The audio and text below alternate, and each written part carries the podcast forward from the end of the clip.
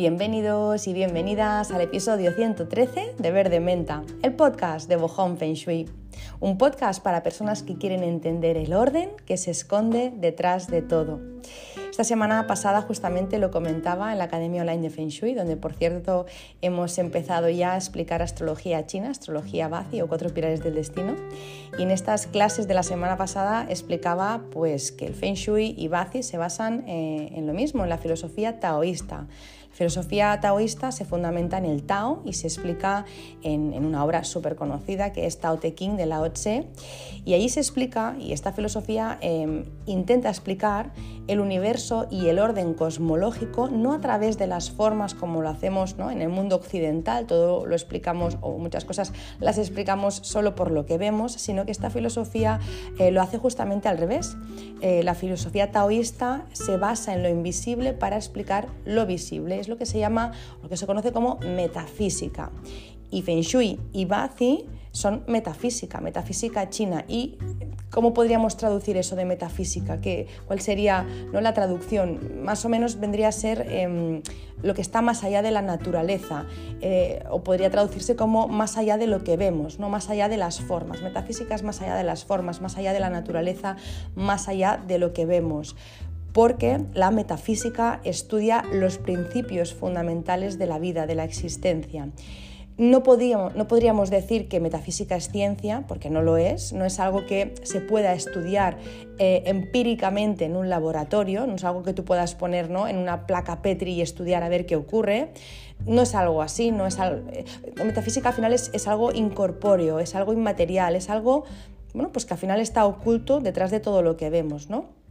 Lo que ocurre es que aunque no se pueda explicar en un laboratorio, aunque no sea en un principio cuantificable, algo medible o algo palpable podríamos decir, los resultados que se derivan de la metafísica sí que lo son. O sea, lo que, lo que, no, que no veamos o no tengamos conocimiento de, ese orden, de, esa metafísica, de eso que se esconde detrás de las formas, no nos libra de sentir y de vivir sus efectos, ¿no? porque al final este orden interno, que no se puede estudiar en laboratorio, sí que se refleja en lo externo. En, ese orden hay unas leyes y lo que ocurre cuando no se conocen las leyes, cuando no se conocen las reglas del juego, cuando se, cuando se desconocen, por ejemplo, las normas de una familia, las normas de una empresa, ¿no? cuando se ignoran eh, las leyes, las normas o cuando se, cuando se saben pero se, incumplen, las posibilidades que tenemos de perder ¿no? o de pagar un alto precio eh, son muy altas. ¿no? Siempre se suele decir que la ignorancia no te exime del cumplimiento de la ley. Pues bueno, hay unas leyes, hay un orden, hay detrás, hay unas normas que em, tanto si las conoces como si no se cumplen y la metafísica las puede explicar. Así que lo que vivimos, lo que vemos, em, todo lo que estamos ahora mismo percibiendo con los cinco sentidos se ha creado en un plano de, lo no físico. Lo que vemos simplemente es la consecuencia o el resultado de algo que se creó en un, plano invisible, pero que ahora tú puedes, eh, puedes vivir o que puedes ver o puedes percibir con tus sentidos. Por ejemplo, un árbol, ¿no? Un árbol, em, lo que vemos del árbol es el tronco, es la copa, son las ramas, son las hojas, ¿no? Al final eso es lo que perciben nuestros sentidos, nuestros ojos, pero un árbol no se ha creado encima de la tierra. Un árbol se ha creado por debajo de la tierra. Hay un sistema de raíces que están por debajo que son aquellas que han creado lo que tú ves. Lo invisible ha creado lo visible. Eh, un iceberg, por ejemplo, no es la punta que vemos, eso eh, es solo, eh, ¿no? es lo único que podemos percibir con los ojos, pero realmente por debajo es donde está realmente el iceberg, ¿no? Y a veces incluso son kilómetros, son, vamos, son masas de hielo por debajo del agua y realmente tú solo ves la punta, o a veces no vemos ni la punta y está por debajo, ¿no? O una enfermedad, por ejemplo, una enfermedad en una persona no es lo que vemos, sino que es lo que hay debajo, hay una emoción o una memoria que ha creado esa enfermedad. Una mancha de humedad, por ejemplo, en una pared, eh, no se ha creado sola, no ha salido sin más, se ha creado por un problema de la estructura interna de las paredes, de algo invisible, y lo que percibimos es la mancha de humedad, eso es lo visible, pero realmente el problema no está en la pared, está por detrás de esa pared. Pues bueno, la metafísica china estudia todo ese orden que no vemos para poder aplicarlo en, nuestra vida, en nuestro cuerpo, ¿no? en, nuestro, en nuestro día a día porque al final la metafísica eh, abarca muchas facetas, así que hay muchas técnicas que aplican la metafísica china como base. Pues por ejemplo, la medicina tradicional china estudia el cuerpo humano a través de estas leyes invisibles para, para los ojos. ¿no? El Feng Shui también estudia eh, la energía de un espacio, estudia la parte invisible de ese espacio que luego se traduce en resultados visibles en nuestro día a día. O Bazi, por ejemplo, también, que estudia aquello innato con lo que viene la persona, esa, esa mm, em, estructura energética con la que viene la persona y que de conocerla pues tenemos mm, mucho avanzado, ¿no? O la macrobiótica también aplica la metafísica china también para estudiar el tema de la alimentación. Hay muchísimas más em, artes que utilizan ¿no? la metafísica como, como, base, como lenguaje, pues por ejemplo el tai chi, el qigong, la acupuntura, hay muchísimas. Y todas ellas parten pues, de esta base, de un lenguaje que es el mismo, que es, pues bueno, eh, esto ya lo explico más en la academia para no liaros, pero ese mismo lenguaje. Al final hablamos de ki, de energía, del yin y el yang y de la transformación de la energía en los cinco elementos. Todo se aplica, o sea, todas estas artes aplican el mismo lenguaje, ¿no? el mismo denominador común. Pues bueno, em, el usar y el complementar estas técnicas ¿no? para, cada una de, las áreas de nuestra vida, al final pues no sé, si utilizo el Feng Shui para, las, para mi casa, si utilizo Bazi para conocerme, si utilizo macrobiótica para saber la alimentación que mejor me sienta, si utilizo la medicina tradicional china o la acupuntura cada vez que tengo un bloqueo energético y que me encuentro mal, si utilizo todo eso, al final eh, estamos pues em, teniendo una visión mucho más integrativa de nosotros y de nosotras, ya no como individuos, ¿no? no como personajes, sino ya como, un parte, como, la, como parte de un todo. Es, em, no, estamos aquí de una forma pues, eh, aislada o independiente, ¿no? sino que formamos parte de algo mucho más grande y no saber que formamos parte de algo mucho más grande es cuando nos trae problemas, porque em, si hay un orden ahí detrás y desconocemos este orden, ¿no? al final el no aplicarlo, el no saberlo, el no aplicarlo eh, en nuestra salud física, emocional y espiritual, el no aplicarlo en nuestras casas, pues tiene un precio alto. El no saber que hay algo que explica lo que yo vivo tiene un precio alto, porque al final, bueno, pues todo sigue su curso y si no tenemos esa información, pues es cuando empiezan los problemas. De hecho, eh, Sergi Torres hay un, un reel, creo que es, que tiene colgado en su, en su Instagram em, que justamente habla un poco de esto, no de la metafísica, sino de ese orden. Y os lo cito textualmente. Dice, vivimos dentro perdón, de un universo. ¿Has visto el orden que hay en el universo? ¿Has visto cómo las galaxias están ordenadas, la mayoría, eh, de forma helicoidal? ¿Has visto el orden en los sistemas solares? Ese orden procede de la inteligencia y esa inteligencia es lo que llamamos inteligencia universal. Tú eres hijo o hija de esa inteligencia universal, formas parte de esa inteligencia universal. ¿Tú te imaginas ser consciente de ti sin ser consciente de formar parte de esa inteligencia universal? Bueno, Sergio Torres, eh, Sergio Torres perdón, lo, llama la inteligencia universal, cada uno le puede poner el, nombre que quiera, pues eh, la OCHE le, llamaba Tao, da igual, la cuestión es que eh, hay un orden ahí detrás que, pues, que, lo, que lo mueve todo y conocerlo pues nos facilita muchísimo esta, esta existencia. ¿No? Cuando no conoces eh, cuando no conoces ese orden, cuando no entiendes tu casa, cuando no entiendes tu temperamento a través de, la carta Bazi, cuando no comprendes tu cuerpo, cuando no, cuando no, entiendes los avisos, em, al final es cuando, pues eso, pues cuando se crea la enfermedad o cuando no entiendo por qué tengo esa falta de abundancia en mi vida, eh, cuando se repite una y otra vez eh, la misma situación y cada vez más grande. Así que el, conocer esa información, el conocer las raíces de ese árbol que decíamos, ¿no? Eh, el conocer eh, de dónde viene lo que yo estoy viviendo es la clave para que pueda eh, nacer, ya hablando del árbol, un árbol sano. Si yo tengo, por ejemplo, las raíces del árbol que están podridas, el árbol nunca va a estar sano. De hecho, hay una frase de Rumi que dice, tal vez estés buscando en las ramas aquello que solo puedes encontrar en las raíces. Así que bueno, este podcast, todos los episodios van de ir a las raíces de ese árbol para poder tener una vida mucho más plena, mucho más abundante y mucho más feliz. Gracias por estar aquí una semana más, un episodio más. Deseo que estéis muy bien vosotros, vosotras y vuestras familias.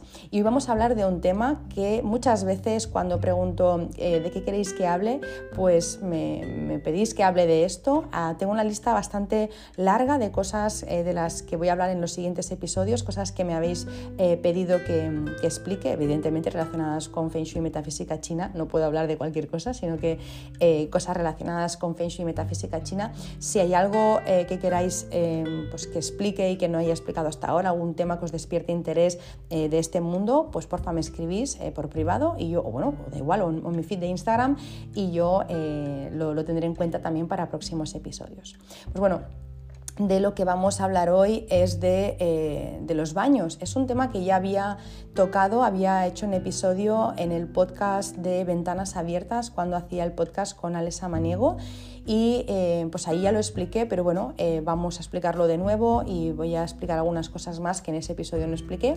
Así que nada, que espero que os sea de utilidad y que podáis aplicarlo pues eh, tan pronto como sea posible para empezar a notar cambios. Al final, eh, un baño no va a marcar la diferencia en casa, es decir, un baño no va a ser eh, ¿no? lo que haga que de repente, pues no sé, mm, pues encuentre el trabajo de mi vida o el amor de mi vida, no, pero la suma de todas las estancias, la suma de entender la energía de todos los espacios, eso sí marca la diferencia y eso sí que hay un antes y un después en la vida de una persona y de una familia. Así que empezamos con el baño y eh, a mí me gusta empezar explicándolo con una reflexión. ¿Para qué utilizamos el baño?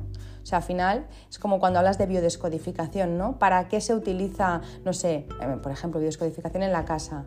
Eh, bueno, descodificación en la casa. Por ejemplo, em, no sé, la nevera o el microondas. ¿Para qué se utiliza? Se me ha estropeado. ¿Para qué se utiliza? Para esto. Entonces, lo que me está diciendo, eh, ¿no? El, el mensaje que hay oculto es que tengo que, no sé, atender este aspecto de mi vida. O en el cuerpo, también biodescodificación, pues me duele la garganta. Bueno, ¿qué es lo que me, qué es lo que me permite hacer la garganta, ¿no? ¿Qué es lo que me permite hacer la boca? ¿O qué es lo que me permite hacer tal parte de mi cuerpo? Tal cosa, ¿vale? Entonces el mensaje que yo tengo que entender de aquí es que tengo que atender tal cosa.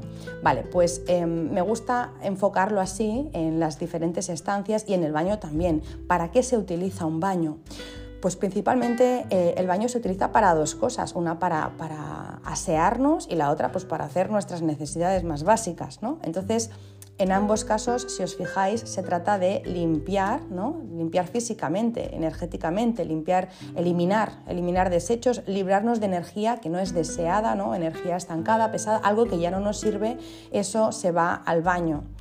Em, yo no sé eh, vosotros y vosotras, pero a mí una cosa que a mí me va especialmente bien cuando no tengo un buen día o cuando estoy un poco flojilla emocional o físicamente, pues a mí me va muy bien tomarme una ducha o, un baño con, sal. Normalmente utilizo la, Epsom, pero bueno, eh, que si no, que también he utilizado de la, de la de cocinar, la sal gorda de cocinar y ya está, que con, cualquiera, pero un baño de sal, la verdad, o simplemente a veces poner eh, los pies con, agua y sal hasta los tobillos más o menos, a mí me viene genial porque como que descargo ¿no? y también me, me libero cuando salgo de ese baño, pues lo veo todo distinto, ¿no? Lo veo todo como mucho más claro, me siento más ligera, con las ideas más ordenadas, incluso a veces em, en el día a día, aunque no te duches o no te bañes con, sal, solo el pegarte la ducha de la mañana, o bueno, lo mismo te duchas por la noche, yo me ducho por la mañana, pues eh, el pegarme la ducha de la mañana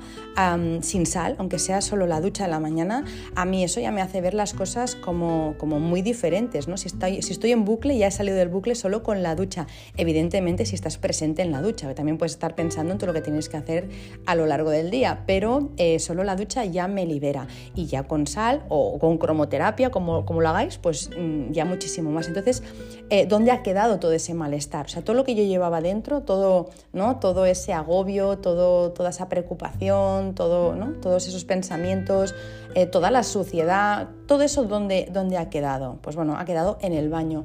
Es por esta razón que el baño necesita eh, un poco más de cuidado que otras zonas, es más delicado, hay que, hay que prestarle más, bueno, más atención o, darle más mimos. ¿no? Em, entonces, hoy os voy a explicar cuáles son aquellas cosas que podemos hacer en nuestro baño para darle esos mimos, para que se regenere, para que se equilibre de todo ese desequilibrio que le creamos, ¿no? ya no solo nosotros y nosotras cuando nos duchamos o vamos al baño, sino también cuando, por ejemplo, pues abrimos el grifo, cuando abrimos la ducha, cuando le damos a la cisterna, todo eso al final es una pérdida de agua muy importante y eso desestabiliza, eso desequilibra. Así que aparte de toda la pérdida de agua que tiene, Además, eh, vamos a tener que equilibrar todo aquello que, ¿no? que, añadimos nosotros y nosotras cuando pues, usamos el baño. Así que bueno, vamos a ver algunas de las cosas importantes que puedes hacer para tener tu baño en equilibrio. Primero de todo, revisar que los desagües funcionen correctamente. Hay que asegurarse de que no están atascados, eh, de que el agua circula libremente, que se desagua con rapidez, porque a veces simplemente de los jabones que utilizamos que son grasos o los pelos que también ¿no? se nos cae el cabello, pues eh, todo eso obstruye los desagües y estos se atascan. Así que una vez a la semana más o menos es bueno limpiarlo, sacar lo que puedas. ¿eh? Por ejemplo, yo en la ducha eh, puedo sacar no solo el tapón, sino también puedo sacar como una cazoleta que hay y ahí si se han quedado pelos yo lo retiro cada semana por lo menos una vez. Em, pues eso, hay que sacarlo pues eso, una vez por lo menos a la semana y una vez al mes más o menos, pues está bien hacerlo con vinagre, ¿no? Pues tirar vinagre para desatascar. Nada, yo no utilizo nada de desatascador eh, de limpia tuberías, ni lejías, ni salfumán. Yo utilizo un litro de vinagre y ya está. A veces también lo que hago, según cómo, si está atascado, pues también pongo agua y ácido cítrico, que solo podéis encontrar en, tiendas de, productos naturales. El ácido cítrico lo utilizo, es que en el baño lo utilizo casi para todo, porque, bueno, para todo no, pero por ejemplo, las griferías utilizo ácido cítrico eh, para los desagües, ácido cítrico, eh, si hay cal, por ejemplo, también en, la mampara de la ducha, también utilizo ácido cítrico. Entonces, bueno, el ácido cítrico y el vinagre son dos em, productos que utilizo muchísimo en el baño. Así que es una, vez a la semana desatascar, sacar los pelos eh, de los desagües y luego una vez al mes pues una limpieza más profunda con algo natural. También eh, en casa lo que hacemos, y si eres manitas lo puedes hacer, o si no, que, te lo puede hacer alguien, que al final son 10 minutos, no tiene más, eh, pues en casa lo que hacemos de vez en cuando es em, desmontar el desagüe y limpiar en profundidad, en profundidad. Eso, por ejemplo, también lo hacemos en, el fregadero de, la cocina, porque, bueno, lo vi una vez en un programa de televisión, uno de estos de, reparar o de no sé qué era, de limpiar, no sé, algo así, como eh, la persona que salía de o sea, con, cogía el, destornillador y empezaba a, pues, desmontar el, desagüe para limpiar en profundidad las cañerías, las tuberías por dentro, sale un montón de suciedad y nosotros una vez cada seis meses o así, lo que hacemos es en los baños y en la, cocina desmontarlo todo, sacar toda la suciedad, limpiar bien, porque siempre se queda ¿no? como así como, como algo más gelatinoso, marronoso de, bueno, pues de los jabones que utilizamos y demás, pues lo limpio bien y lo vuelvo a colocar y bueno, entonces eh, desagua mucho mejor.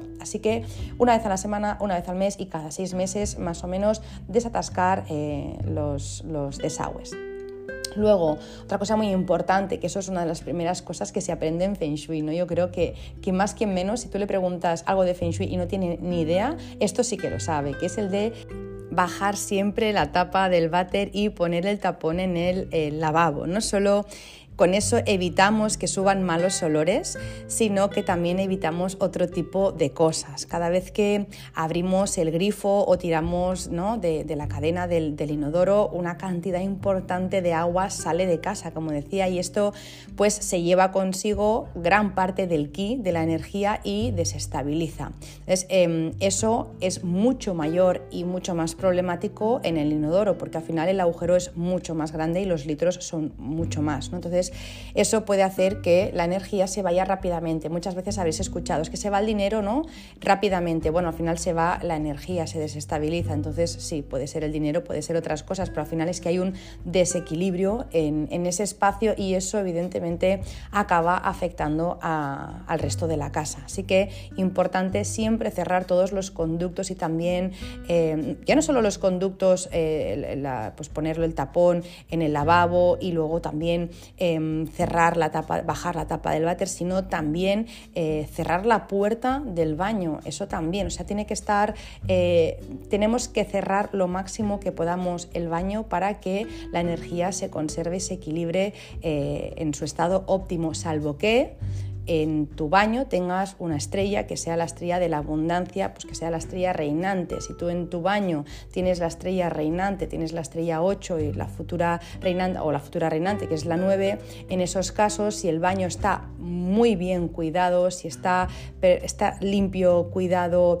está curioso, tiene los elementos que tiene que tener y además lo has ¿no? armonizado con los tonos que toca, entonces sí que en esos casos podríamos llegar a dejar la puerta del baño abierta, pero si no no es el caso, siempre lo ideal es que cerremos todo, que cerremos, eh, pues eso, pongamos el tapón, que bajemos la tapa, que cerremos la puerta para que se conserve bien la energía y no haya más fugas. Y luego también, evidentemente, por un tema de olores también lo hacemos. Ya sabemos que hoy en día pues utilizamos Pues eh, desde aceites esenciales, utilizamos ambientadores naturales y los baños huelen bien, pero a veces pues eso sube un olor, ¿no? Eh, al final pues eh, si, si, si, hay un desagüe pues a veces sube olor a cloaca, ese tipo de cosas pues como que no es muy agradable, así que el baño siempre lo intentamos pues mantener así. De hecho, antiguamente los baños no estaban ni dentro de la casa, estaban fuera justamente por eso, ¿no? Porque, bueno, porque no se consideraba que fuera un tema higiénico. Hoy en día, por suerte, ya no es así y los baños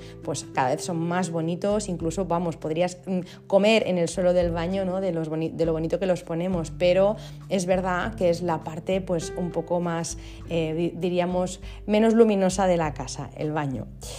¿Qué más? Junto al lavabo, eh, el, ¿no? Eh, lavamanos al final es donde más agua solemos usar y donde más energía se pierde, así que es aconsejable poner algunos detalles que compensen. Por ejemplo, pues podría ser unas velitas, podría ser unas plantas, pero con el tema de las velitas, ojo, ya lo comenté esta semana también en los posts, porque encender velas delante de un espejo o encenderlas mientras te das un baño eh, puede hacer que se abran eh, portales. Eso lo explica Olga de, Totem, que muchas veces os la recomiendo, hablando de espiritualidad. Ella tiene un, un podcast que se llama así, Hablando de espiritualidad, y ella muchas veces lo explica que las velas delante de un espejo, eh, evidentemente si las enciendes, están apagadas, no pero si las enciendes, eh, pues eso puede abrir portales y luego te puedes encontrar pues que tu casa está llenita, ¿no? Al final, em, llenita me refiero de almas perdidas, entonces cuidado con abrir, perdón, con encender una vela delante de un espejo o también el tomarse un baño relajante con unas velitas, el agua y las velas también hacen ese efecto o pueden hacer ese efecto de abrir portales, así que bueno, es mejor eh, utilizarlas si queréis utilizar las velas en otro sitio, pero con el agua eh, no, y delante de un espejo tampoco. ¿Qué más? En la mayoría de los casos, las, o muchas casas de las que yo me encuentro, no todas, pero la, gran mayoría me encuentro que pues, los baños no tienen luz natural, ¿no? Entonces eso eh, claro, la luz natural al final, mm, eh, tanto si el espacio tiene que ser yin como si tiene que ser yang, el tener disponible luz natural es algo buenísimo porque la luz del sol lo cura absolutamente todo. Entonces, incluso los espacios en los que menos luz necesitamos, porque necesitamos que el ambiente sea muy yin, un rato al día, si hay luz natural, sí que dejamos que entre para que lo sane todo. ¿no? Entonces, claro, em, si no tenemos luz natural en el baño, al final intentamos Em, suplirlo con luz artificial pero que parezca natural, una buena iluminación que aporte calidez y que no haga sombras. no sé si lo habéis visto, os ha pasado os pasa en vuestra casa. A mí me ha pasado eh, que por no calcular bien eh, la luz que debía tener un baño me, han quedado, eh, me ha quedado tétrico, me ha quedado, em, ahora en esta casa no, pero en la anterior sí que me pasó, en esta no porque ya, ya como me había pasado pues ya lo miré mucho, pero de, de hacerse como muchas sombras en el espacio y quedar un espacio como un poco, ¿no? Pues eso, tétrico, un poco decadente. Entonces, em, lo importante en el baño es que tenga una buena luz. Si tiene una luz natural, muchísimo mejor. Y si no, ponemos una luz que sea bueno, envolvente, que sea cálida, que no haga sombras, una luz que parezca, pues eso, pues lo, más parecido a la luz del sol. Pues por ejemplo, eh, no sé si habéis visto lo que se llama luz sana o luz de, amplio espectro porque es un tipo de luz que, eh, bueno, pues eh, imita los mismos tonos del arco iris que crea la, luz del sol ¿no? cuando, cuando da en los espacios. Así que este tipo de luz, la verdad es que si no se tiene en casa luz natural, pues es una buena alternativa y la verdad, aparte de que es mucho más agradable porque tiene, no, es fría, no es cálida, es exactamente la luz que da la luz del sol. O sea que al final em, no solo es bueno por eso, sino que también es mucho más saludable y se ha comprobado además que las personas que utilizan este tipo de luz pues tienen, se enferman menos, incluso en las oficinas se coloca, ¿no? Eh, pues eh, en Alemania creo que se hacía o, que se, que se hace bastante de poner este tipo de luz en las oficinas porque se ha visto que hay muchas menos bajas laborales cuando se utiliza la luz sana, porque las personas al final es como si estuvieran trabajando todo el día con una luz eh, natural, con la luz del sol. Nada que ver con trabajar con fluorescentes o con luces ¿no? de esas que son como tipo azuladas. Todo eso al final, pues bueno, eh, acaba afectando, ¿no? te, acaba afectando a nivel emocional. ¿no? Yo, yo soy muy sensible con todas, esas, con todas esas cosas y cuando estoy en un espacio en el que la luz me molesta, me acaba afectando muchísimo. Entonces, bueno, estas son alternativas para cuando no hay luz natural en un baño. También es verdad que la luz natural nos viene bien para poder poner plantas, porque ya sabemos que por la baja mm, frecuencia que tiene, la baja frecuencia energética que tiene el baño o la mayoría de los baños, pues lo ideal eh, es que podamos poner seres vivos como por ejemplo las plantas. Entonces, claro, si no hay luz natural es más complicado. Si tienes luz natural, eh, pues te recomiendo que pongas plantas que tengan las hojas redondas, que las hojas no caigan hacia abajo y que además también sean plantas que absorben la humedad, que hay muchísimas. Entonces, bueno, algunas plantas eh, ideales para el baño, por ejemplo, serían el asparagus, eh, que es el espárrago, la esparraguera, eh, luego la espidistra, los helechos, por ejemplo, también. Yo, a mí me gustan muchísimo los, los, helechos, la calatea, la hiedra también, puedes tener hiedra, pero ojo que no se te vaya muy hacia abajo, que no crezca demasiado, así que una hiedra controlada también podría ser.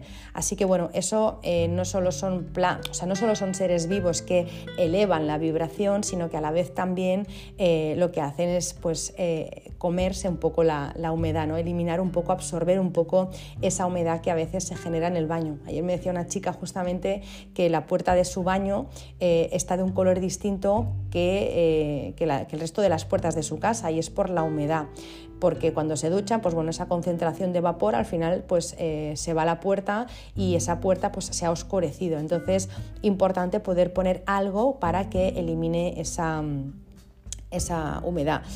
Como os digo, si no tenemos luz natural, eh, pues no podemos poner esas plantas. Entonces, si no puedes hacerlo, te recomiendo que coloques una de estas tres cosas. Lo primero que puedes poner es eucalipto. Yo, por ejemplo, tengo dos baños. En el baño de la planta de abajo, pues no hay luz natural y lo que tengo es eucalipto. Es eucalipto fresco, eh, que aunque está cortado, es, está muerto, no, no está vivo, pero es un ki de la naturaleza y eso siempre mejora la energía. Así que si no puedes poner planta, puedes poner un, un ramito de eucalipto.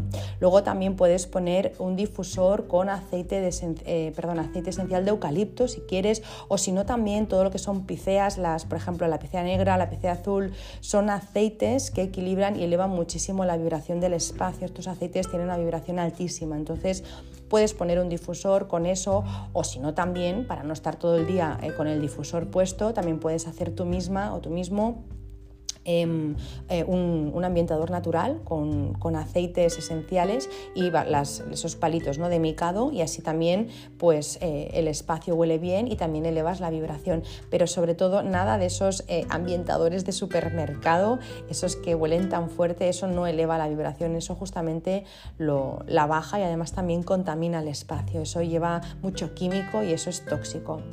Luego también puedes poner en tu baño, si quieres, una drusa, por ejemplo, de amatista. Esto lo veo en muchísimas casas. Eh, yo mi casa no lo tengo porque tengo el eucalipto y ahí arriba sí que tengo luz eh, natural y tengo plantas, pero eh, si no, es una alternativa que yo usaría porque la drusa de amatista cerca del lavabo o cerca de la taza del váter, pues equilibra el espacio y también esa pérdida energética, ¿no? esa pérdida de agua. Así que drusa de amatista, un difusor o un micado con aceites esenciales o si no, ramito de eucalipto. Y lo ideal es poder tener esas plantas que os comentaba para eh, elevar la vibración y para absorber la humedad. Si no tenemos eh, ventanas que den al exterior, si, si, nuestro baño es interior, entonces es también muy importante revisar eh, el, tener unos buenos conductos de ventilación para extracción y para renovación del aire, para que este sea saludable y para que el baño no huela a cerrado, que no huela a rancio, porque al final Em, la energía, pensad que Feng Shui es viento y agua, es que la energía se mueve con el viento y el agua la retiene. La energía se mueve con el viento, se, mueve con el, con el aire, ¿no? con el ambiente. Entonces, si nuestro baño huele mal porque no se ventila adecuadamente, eso lo que hace es no solo estropear aún más la energía del espacio, sino también que puede contaminar eh, las estancias que están cerca. Al final, em, las estrellas, si tenemos, ¿no? si, la casa huele bien, si el, si el el aire es puro, si está limpio, las estrellas dan lo mejor de sí, pero cuando no es así, las estrellas dan lo peor de sí. Así que si tenemos malas estrellas, por decir algo, justo eh, al lado que tenemos la cocina y huelen mal, esas estrellas aún son peores de lo que serían de entrada eh, con un buen olor. Entonces, siempre importante extracción y renovación del aire, ya no solo por un tema de salud, también por un tema energético, eh, como os digo, de estrellas. Luego, en el baño, em, también en la cocina em, es bueno evitar todo lo que son textiles, desde alfombras de baño. A ver, una alfombra de baño podemos tener, pero habéis visto en algunos programas, sobre todo de decoración así de Estados Unidos, que ponen alfombras eh, justo debajo de la taza del váter, eh, ¿no? o que moquetan eh, el baño. Todo eso es insalubre, absorbe mucho la humedad y los olores. Eso no se puede limpiar adecuadamente, así que, bueno, aquí no hay mucha tradición pero por si acaso eh, yo creo que se hacía para que el baño fuera más cálido, más calentito, porque es verdad que es una estancia fría, pero vamos, em, es que cualquier persona que vaya al baño y no, y yo qué sé, y haga pipí fuera de la taza, porque eso a veces, oye, pues tienes invitados, ¿no? Eh, yo qué sé, pues no calculan bien lo que sea, pum, se va fuera, eso, eso es, vamos, em, aparte de que huele fatal, eso es insalubre total. Así que bueno, nada de eh, abusar de textiles en el baño. Luego, ¿qué más? Eh, el tema de las humedades. Es que las humedades no es que sean malas en el baño, las humedades son una de las peores cosas que podemos tener en casa. Em, cuando, cuando, hay humedad ya sabemos que proliferan los hongos eh, y el moho y al final todo eso tiene muchísima eh, resistencia en el interior y se propaga con mucha facilidad, ¿no? Y eso, pues como os digo, es una de las peores cosas que podemos tener en casa, la humedad para todo, ¿eh? ya no solo por, los hongos, el moho, los bichitos que pueden venir, lo que respiramos para las alergias, puede dar alergia, puede dar irritación también ¿no? en la garganta y nariz, puede dar dificultad para respirar, puede empeorar enfermedades crónicas que se tenga, puede provocar infecciones pulmonares. Por eso es importantísimo revisar las humedades, no solo en el baño, sino en toda la casa y mm, en el baño, evidentemente, no solo en las paredes, sino si tienes pues yo sé, cortinas ¿no? de, la ducha, también revisar eso y tirarlas cuando, cuando tengan moho, porque em, ya os digo, es una, es una de las una de las peores cosas junto con geopatías fuertes que yo encuentro en las casas, las humedades y las geopatías fuertes, una, una veta de agua muy fuerte, eh, muy grande debajo de la cama, todo eso para la salud es, es nefasto. Así que repasamos también que eh, no haya humedad y si la hay, pues eh, que venga alguien y que lo repare, pues no sé, que ponga ¿no? una doble pared, que rellene por dentro, que mire si hay alguna pérdida, es importantísimo. Yo el otro día me decía, eh, una persona me decía, hija, rozas la obsesión. Rozo la obsesión cuando mm, se refería a cuando me implico en algo, ¿no? Pues por ejemplo, si yo estoy buscando humedad en casa, o estoy buscando bichitos en casa, o estoy buscando por dónde hay una fuga de tal, o sea, yo no paro. No paro hasta que lo encuentro. Entonces me ves ahí con la linterna, enfocando todos los ángulos, todas las esquinas, todas las puertas, todos los marcos. O sea, al final es esto, o sea, esto es un problema y tiene que desaparecer. ¿Dónde inicia ese problema? Pues voy y lo busco. Entonces, sí que eh, para mí, en la casa que vivía, por ejemplo, antes había humedad, sí que para mí em, el encontrar dónde, de dónde nace el problema es importantísimo, porque si no te acostumbras a, a malvivir con esa humedad, entonces, por ejemplo, hablando de la humedad, ¿no? Pues em, te acostumbres a vivir con esa, con esa humedad y lo más que haces es una vez, pues no sé, cada mes o así, coger un estropajo y coger algún producto y darle a la pared para que se vaya la humedad. Es como, ya, ya, si la humedad se ha ido y ahora no la ves y puedes pintar encima y poner una pintura antihumedad, pero la humedad está y eso, em, ya os digo, es nefasto para la salud de los adultos y por supuesto de los niños cuando están en crecimiento. Así que eh, fuera humedad, una de las primeras cosas a solucionar en una casa, la humedad. Luego, em, también em, esta persona me decía el otro día esto de la obsesión porque fui sellando eh, todos los zócalos, fui sellando eh, todos los huequitos que me quedaban por sellar en casa eh, para que esté completamente hermética. ¿no? Entonces, em, una de las cosas que yo me di cuenta que no tenía sellado es el, en el baño de la planta de abajo, la taza del váter que toca al suelo, está, bueno, el suelo es madera, entonces toda la casa es de madera. En el baño de arriba no, pero en, el resto de la casa todo es madera. Entonces, ¿qué pasa? Pues que cuando pusieron una taza del váter, pues supongo que no quisieron estropear la madera o no sé, y no pusieron, no, lo, no lo, siliconaron, no, no, lo sellaron, ¿no? Entonces, súper importante em, el poder poner esto, el poder poner eh, un sellado en la taza del váter en todos los desagües, porque pensad que por ahí, cuando, cuando hay bichitos, es por donde primero entran los bichitos, por, por los desagües, en la, cocina, en el baño, o sea, en el, en el, lavabo y en la taza del váter. Así que todo bien sellado, una, para que no haya y luego para que no entren bichitos, ¿no? Porque, eh, por ejemplo, en verano, eh, mi madre me lo cuenta muchas veces, ¿no? Y, bueno, a mí también me ha pasado y lo he hablado con muchas personas que en verano, pues, em, entran bichitos y si tú no lo tienes todo bien sellado, se te puede crear una plaga en tu casa, vamos, eh, en 3, 2, 1 ya tienes una plaga. Entonces, importante que esté todo bien sellado. Mira bien el desagüe, mira bien la taza del váter, mira bien la ducha, por ejemplo, ¿no? Todas las esquinas de la ducha, que esté todo bien sellado porque son los sitios preferidos para que puedan entrar bichitos. Luego, em, si no usamos alguna de las duchas que tenemos en casa, y eso suele pasar, ¿no? Pues que una de las duchas se utiliza y la otra no, todo el mundo va al mismo baño. Bueno, eh, hay que ir tirando agua, si no llega un momento que huele mal.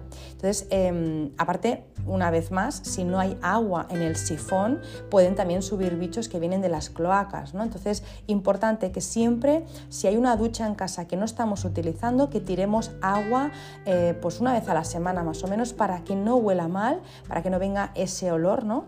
Eh, de cloaca y luego también eh, para el tema de los bichitos. Esto que os cuento em, parece una tontería, pero es que me ha pasado en más de una casa de es que siempre huele mal este baño, simplemente con tirar agua se acaba el problema y es porque no se está usando esa ducha. Luego, eh, ¿Dónde colocar los baños? Bueno, claro, si tienes tu casa hecha, ya está, están donde están y punto. Pero si estás haciendo una casa eh, y siempre también comprobando con el tema de las estrellas, ¿vale? Porque las estrellas también tienen mucha importancia aquí. Siempre en un baño intentamos poner eh, ¿no? las estrellas que menos nos interesan. Si tengo buenas estrellas, prefiero usarlas en el despacho o prefiero usarlas en mi dormitorio o en el salón o en la puerta de entrada antes que usarlas en un baño. Entonces, en un baño, como se utiliza menos horas que las otras estancias, pues si hay malas estrellas no nos importa tanto. Así que miraríamos estrellas, pero también miraríamos la ubicación según las formas. Una cosa es lo que no vemos, la metafísica, las estrellas, la otra es lo que sí vemos, las formas, ¿vale? Entonces, lo que os decía antes, antiguamente por un tema higiénico los baños se situaban fuera de la casa, ahora para nuestra comodidad pues ya están dentro, pero hay que ponerlos donde no nos afecten demasiado por estrellas y también por estos sitios que os voy a comentar ahora, ¿vale? Para que no afecte más de lo necesario. Donde no se suele recomendar poner un baño sin tener en cuenta las estrellas, justo en la entrada de casa.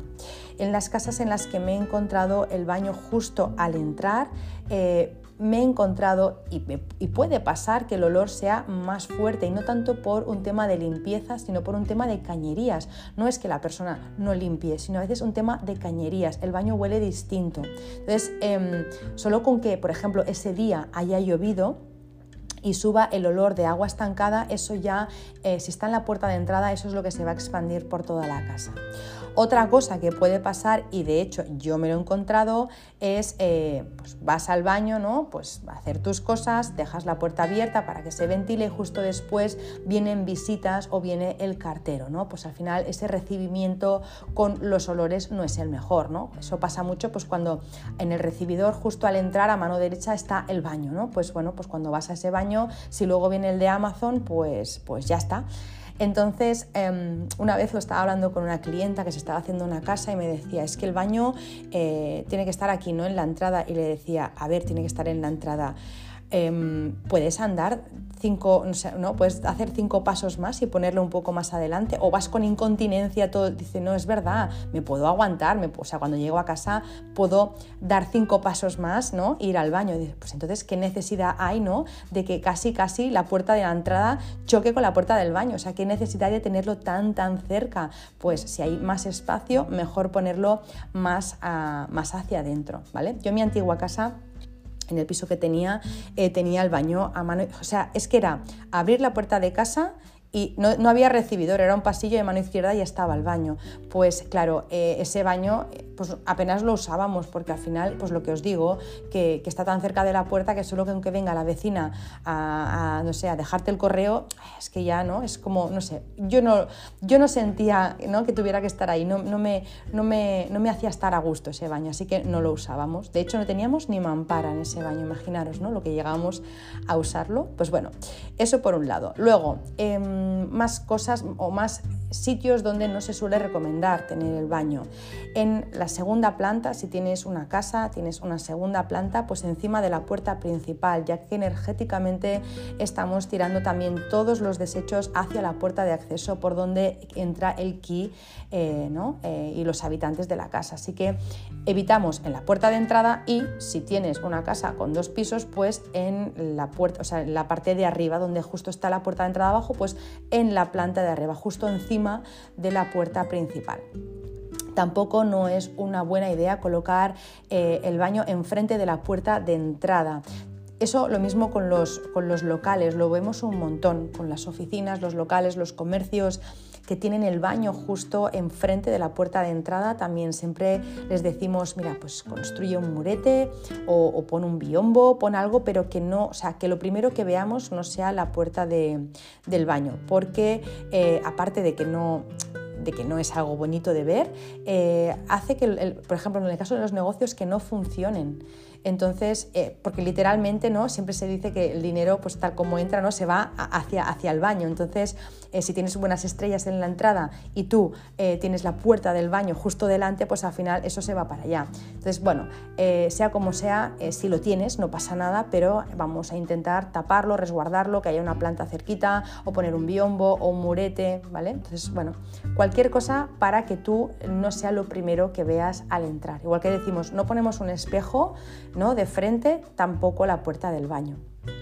Luego, por un tema higiénico, también es mejor no tener el baño justo al lado de la cocina y menos si estamos hablando de un restaurante. En una casa podríamos llegar a tolerarlo, en un restaurante no. Y creo que incluso por normativa tampoco se podría hacer, pero tú imagínate no sé si por normativa no se puede hacer porque me está viniendo, ¿dónde fui yo el otro día? Que estaba muy cerca del baño y es tan desagradable es tan desagradable estar cerca, o sea, comiendo cerca de un baño. No sé, no sé dónde era, pero bueno, en cualquier caso, eh, creo o creía que, por normativa no se puede, pero imagínate estar comiendo en un restaurante ¿no? en el que el baño está pues, en medio del comedor, al lado de la cocina. Cada vez que alguien entra o cada vez que alguien sale, ¿no? los olores se, se reparten por toda la sala. Mm, es asquerosito, la verdad. Y luego también porque muchas personas entran al baño, esto, bueno, yo me he encontrado muchas veces, ¿no? Que estás en, en una cafetería, la persona entra al baño y deja la puerta abierta. Oye, pues claro, mm, o, incluso me ha pasado también, me pasó el otro día, en una cafetería, yo tenía el baño detrás, no lo tenía al lado, pero eh, estábamos en una mesa junto a una, como una, una cristalera, ¿vale? Y esa cristalera se podía abrir una puerta, ibas como un jardín y la gente salía allí a fumar.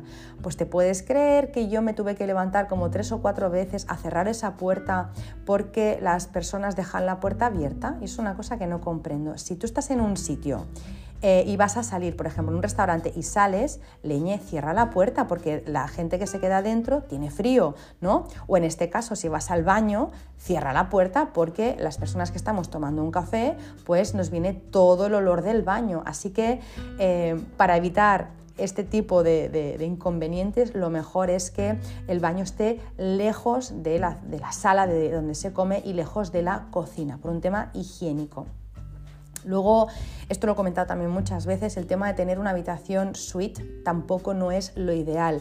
Em, el poner ¿no? pues dentro de nuestro dormitorio el baño, pues por un tema lo mismo, porque baja la energía y por un tema de olores. ¿Qué es más cómodo?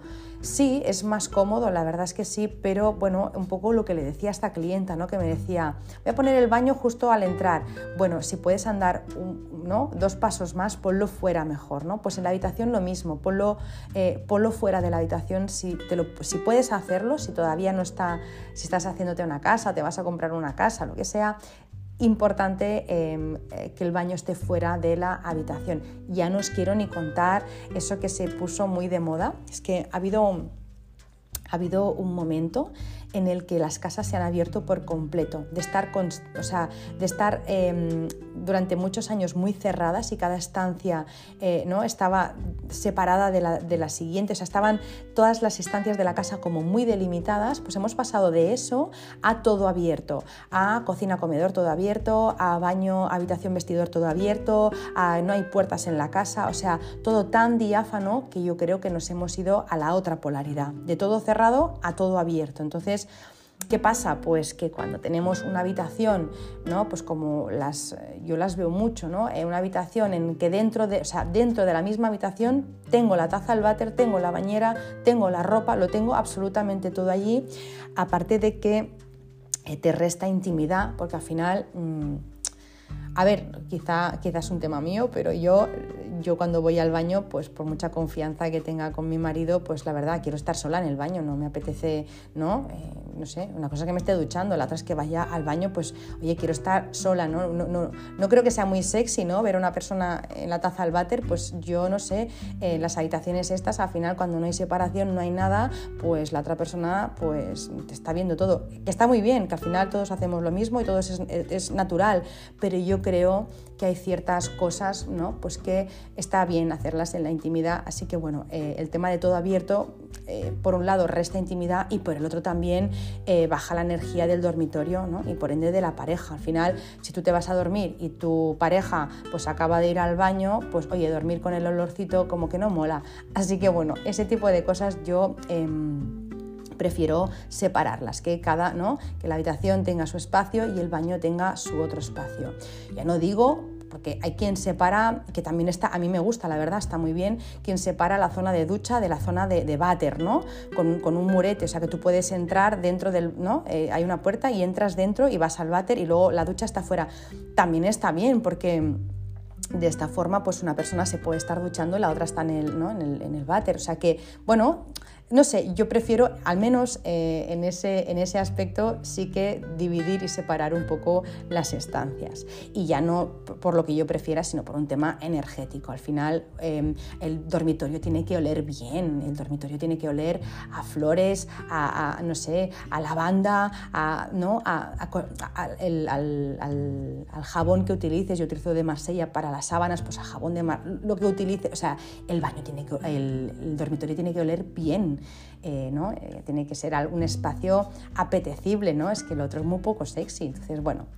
Eh, ¿Qué más? Em, si está en tus manos porque estás en proceso de construirte una casa, también es importante evitar colocar el baño en las zonas, como decía al principio, donde tenemos las mejores estrellas y una vibración más alta, porque em, estas zonas las destinaríamos a espacios más nobles de la casa, ¿no? Entonces, em, pues no sé, si tengo una estrella 8, una estrella 9, no voy a poner el baño ahí, lo que voy a poner ahí es mi dormitorio, el salón, la cocina. Entonces, em, estrellas buenas, espacios nobles, ¿vale? Entonces, las más mm, las menos buenas, las menos favorables, pues las utilizaríamos para espacios como baños, trasteros, despensas, cosas que no utilizamos tanto.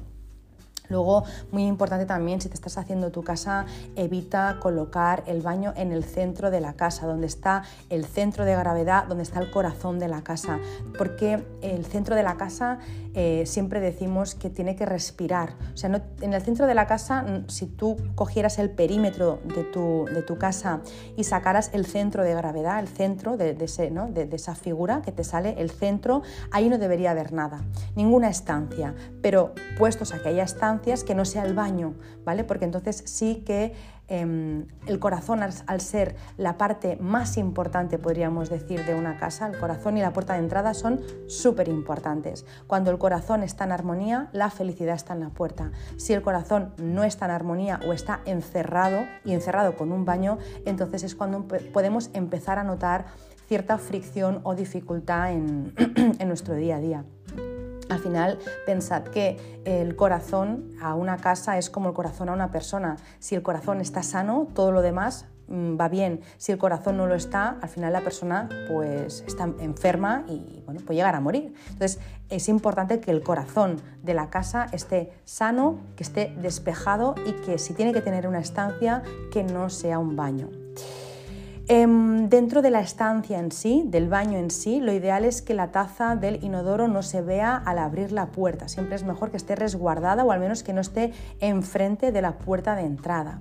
Otra de las cosas em, importantes en el baño, en el baño y en todas partes, es el tema de los cajones, eh, que estén bien ordenados. ¿Cuántas veces abrimos ¿no? el cajón del, mueble del baño y allí hay de todo? Duplicados, triplicados, cremas, botecitos, champús, peines. Em, todo eso también tiene que ir fuera y, quedarnos justo con lo que necesitamos. Eso Em, bueno, pues en, muchas casas eh, se ve, ¿no? Ya no tanto en los cajones, porque al final yo no, puedo mirar eso, pero sí, por ejemplo, en la ducha, que ves tres geles, eh, cuatro champús, dos suavizantes, tres esponjas, una maquinilla de afeitar, es como todo eso, todo ese, ese ruido visual tiene que ir fuera. Entonces, yo recomiendo para, para los cajones del baño, pues poner separadores, ¿no? Al final, pues como en la cocina que tenemos los cubiertos puestos, ¿no? En, con separadores pues lo mismo en el baño, pues un, apartado pues para, no sé, pues para las horquillas del pelo, otras para, otra para los peines, pues para las cremas del pelo, los serums, lo que utilices, todo bien ordenadito, otra parte para maquillaje, otra parte, pues no sé, yo tengo los aceites esenciales allí, todo bien ordenadito para que de una, ¿no? de una mirada lo veas todo y que no hayan triplicados que se acaban caducando, se acaban estropeando cuántas veces eh, un gel ¿no? o un, gel de baño, un gel de ducha em, se estropea y empieza como a perder como, como aceites, ¿no? Entonces todo eso te estropea y te ensucia el baño, así que todo eso fuera.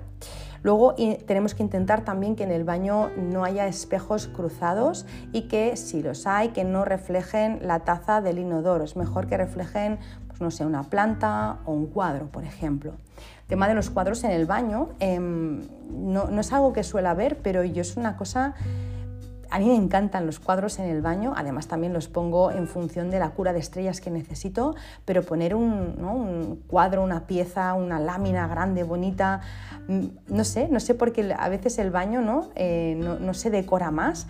Mm, yo encima de la bañera tengo un cuadro grande en el baño de, la planta de arriba eh, porque, porque me da alegría, o sea que, no sé, yo os animo a que os atreváis a, a poner en el baño, pues eso, plantas, eh, poner eh, cuadros, poner cosas bonitas para elevar la vibración de ese espacio. ¿Qué más? En cuanto a espejos, em, no tiene importancia, porque eso me lo han preguntado muchas personas, si son redondos o cuadrados, lo que, lo que te apetezca. Que sabes estrellas y que por estrellas pues prefieres poner eh, un espejo redondo porque necesitas elemento metal y la forma redonda es elemento metal, genial, pero si no, no tiene más importancia. Luego también eh, el tema de las toallas. Bueno, por, un lado, igual que decíamos con los cajones, eh, contener un albornoz por persona o una toalla por persona suficiente. No hace falta tener 10 toallas diferentes de diferentes colecciones, unas con bordados con tus iniciales, otras de Ikea que te parecieron buenísimas. O sea, al final tenemos una de toallas, eh, vamos, que no, que no necesitamos que podríamos deshacernos de ella y tener mucho más espacio. Entonces, yo sugiero eso. Nosotros en casa, por ejemplo, tenemos un albornoz para cada uno eh, y dos toallas de, mano y ya está. Y con las sábanas con las sábanas somos un poco más radicales. Tenemos un juego de sábanas por, o sea, una para nuestra cama y otra para la cama del niño. No tenemos más, porque si no es cuando te juntas con un montón ¿no? de juegos. Es verdad que las sábanas Siempre pienso que debería tener otro juego para posibles accidentes, pero eh, al final tenemos uno y ya está. Y las toallas lo mismo. Yo os diría del mismo color, de la misma colección, o sea, todas iguales y ya está. Y lo demás, pues, pues fuera porque ocupa espacio y luego ocurren cosas como que pues bueno, las colgamos detrás de la, de la puerta, ¿no? de la puerta del baño, entonces cuando vamos a abrir la puerta del baño pues chocan y el el guardar cosas en el ángulo muerto que queda detrás de las puertas no es lo ideal en Feng Shui. Cuando, cuando tenemos, cuando guardamos desde ropa, abrigos o toallas detrás de las puertas eh, y no podemos abrirlas del todo bien, Em, lo que nos encontramos es eh, pues en el día a día como choques, como, como conflictos, como, ¿no? como incluso el humor se resiente. Cuando no podemos abrir las puertas en casa ah, tranquilamente, se resiente todo. Eh, hay como, como como choques o conflictos con las personas. Yo noto que pasa mucho eso, choques y conflictos con las personas. Se suele decir que la puerta de entrada a casa debería abrir 180 grados. Me parece, bueno, es bastante, estaría bien, pero al menos que pueda abrir 90 y las otras igual, a menos que puedan abrir 90 grados. Pero cuando ya no podemos abrir ¿no? a 90, sino que ya son 45 eh, porque detrás tengo un montón de cosas, ahí tenemos un problema. Así que, aunque no hagas nada más de Feng Shui en casa, simplemente con sacar todo lo de detrás de las puertas, con eso ya vas a notar un gran alivio. Otra cosa que también se puede hacer si tu baño es muy pequeño, pues pensar en la opción de poner una puerta corredera. Al final, ¿no? Eh, la puerta corredera te evita también ese tipo de problemas de choques y luego también cuando tenemos un baño muy pequeño con una puerta normal, lo que ocurre muchas veces es que cuando abrimos la puerta pues choca con la taza del váter, choca con el mueble, así que esto si podemos evitarlo también es una buena idea. Más cosas, pues eh, el tema de que encima del lavabo todo sea eh, ¿no? un, un expositor ¿no? Si el lavabo es un expositor de cremas, maquillaje, perfumes, cepillos de dientes, pues todo eso también eh, crea muchísimo ruido visual y tampoco no deja que fluya bien la energía. Así que en la encimera, ¿no? encima del baño, del, de perdón, del, tanto, del, tanto del lavabo como de la encimera de, la cocina, donde está ¿no? el, mármol, eh, pues todo eso tiene que estar despejado por estética y por higiene, tanto en baño como en cocina, eh, lo más despejado posible, por estética, por, por higiene y por un tema también eh, de, que fluya bien la energía. Luego, tema de limpieza. Si en casa somos dos, tres, cuatro, los que sea, eh, al final eso se ensucia todos los días. El baño se utiliza todos los días y se ensucia todos los días. Así que una limpieza diaria sería lo, lo óptimo, ¿no? Al menos mm, pues un poco pues los espejos, ¿no? Pues que si sean hay un poco, ¿no? Pues hay salpicones en el espejo, hay pelos en el suelo o la ducha ha quedado resbaladiza con la grasa de los jabones o el inodoro, por ejemplo, también, pues si hay niños o personas que no se fijan, eh, pues también muchas veces pues también eh, se ensucia y luego huele mal, así que una vez al día por lo menos pegarle una, una, repasada pequeña. Yo tengo en el baño ya eh, pues la, la valleta guardada para cuando ocurre eso, pues nada, lo de los cristales, un poco el baño, ya está simplemente para, em, pues para no esperar una semana, porque al final en una semana eso ya huele mal y el espejo ya está hecho un asco y, ¿no? y los salpicones de la, de la pasta de dientes también. Así que bueno, Todo eso una vez al día y luego una vez a la semana pues ya eh, se, se, hace en profundidad. Al final el repasón de cada día pueden ser 5 minutos, 5 o 10 minutos ya está. Y luego una vez a la semana pues ya se hace el baño en profundidad. Em, en cuanto a los productos de limpieza, ya sabéis que es mejor a todos los niveles poder usar productos naturales. Primero por el planeta, luego también por la vibración de tu casa, porque al final cuando, los, cuando utilizamos productos que son muy tóxicos, la vibración de la casa baja, eso se ha comprobado tantas veces ya. No, o sea, nada que ver utilizar eh, vinagre a utilizar lejía, o sea, la vibración de la casa baja al momento. Y luego también eh, para evitar alergias, para evitar intoxicaciones innecesarias. Así que em, en mi casa ya hace tiempo, ya, ya sabéis, bueno, ya lo he explicado muchas veces, ya quedó atrás eh, la lejía, el antical y todas las cosas químicas que antiguamente, pues, años atrás, usaba para, para, el baño. Eso me parecía que, ¿no? como olía fuerte, eso era limpieza, pero realmente más que limpiar ensuciaba, ensuciaba el ambiente. Así que hay formas de poder limpiar el baño en profundidad sin necesidad de usar todos estos productos. Yo os digo lo que uso, que más de una ocasión lo he explicado, por si os puede servir. Y si no, pues lo que uséis vosotros y vosotras también estará bien seguro. Yo lo que utilizo para los espejos es agua con vinagre o a veces eh, también lo que hago es agua con limpiador Thieves. Eh, yo utilizo de la marca Young Living un limpiador, el Thieves, que hace, pues no sé cuántos años hará, cinco años quizá. Estamos en 2023, yo creo que sí, empecé en 2019, pues cuatro años quizá, cuatro o cinco años hará. Y estoy enamorada de este limpiador. Entonces lo que hago es una mezcla, tanto si lo hago con vinagre como si lo hago con Thieves, hago lo mismo. Cojo uno de esos botes de cristal, de cristal ámbar. Si es agua con vinagre, pongo mitad de agua, mitad de vinagre, vinagre blanco, ¿eh? de, vino blanco, ¿vale? Entonces eh, eso con el vinagre. Y si no, lo que hago es agua con em, dos taponcitos de Thieves dentro. Esto no lo hago cada vez porque ya tengo los, los, los botecitos, ya los tengo hechos. Tengo uno que es de vinagre, otro que es con CIPS, otro que es con el ácido cítrico, otro que es un ambientador natural que es con aceites esenciales. Bueno, tengo diferentes botecitos y cada uno pues le puse la etiqueta y utilizo para los cristales eso, eh, el agua con CIPS o eh, el agua con, con vinagre.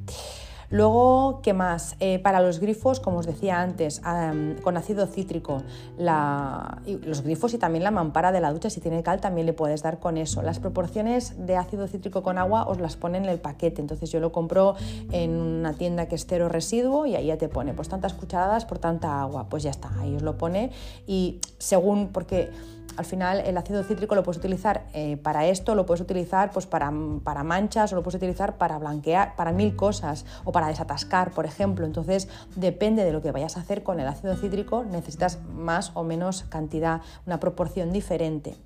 Em, ¿Qué más? Para la taza del váter yo cojo una, una esponja específica que tengo la humedezco y añado thieves directamente para que me haga espuma, no, no hago la mezcla, directamente añado thieves y con eso le doy por dentro y le doy por fuera, queda reluciente eh, y además como es antifungicida también y antibacteriano pues queda desinfectado. Y el olor espectacular porque huele a canela, a romero, a limón, o sea que vamos, el baño es para entrar y comérselo.